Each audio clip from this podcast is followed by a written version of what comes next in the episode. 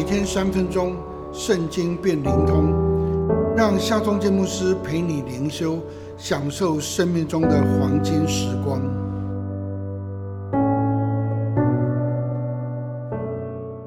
四世纪第七章第七节，耶和华对基甸说：“我要用这甜水的三百人拯救你们，将米甸人交在你手中，其余的人可以各归各处去。”基甸拆毁他父亲巴利的祭坛，砍下木偶，人们就称他为耶路巴利，意思是他拆毁巴利的祭坛，让巴利自己与他争论吧。上帝的灵降在基甸的身上，于是基甸到各地吹角，共有三万两千人跟随他。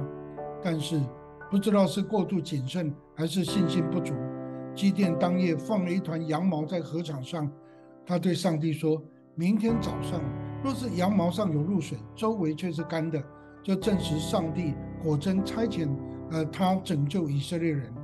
第二天早晨，事情果然照基甸所说的成就了。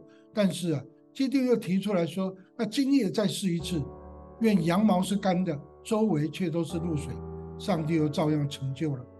于是基甸带着民众对着米甸人安营。上帝说，跟随人太多了。于是有两万两千人回去了，只剩下一万人。上帝说还是太多了。于是上帝要积淀由众人喝水的姿势来判断，结果只留下了三百个人，其余的人都各归各处了。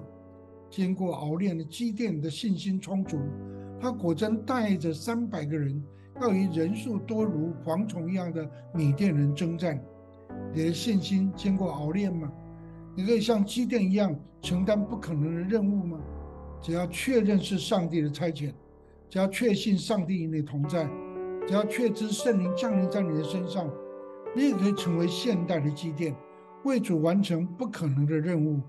让我们来祷告：全能的上帝啊，恳求你差遣我，恳求你时时与我同在，恳求你的灵现在就充满我，恳求你来熬炼我的信心。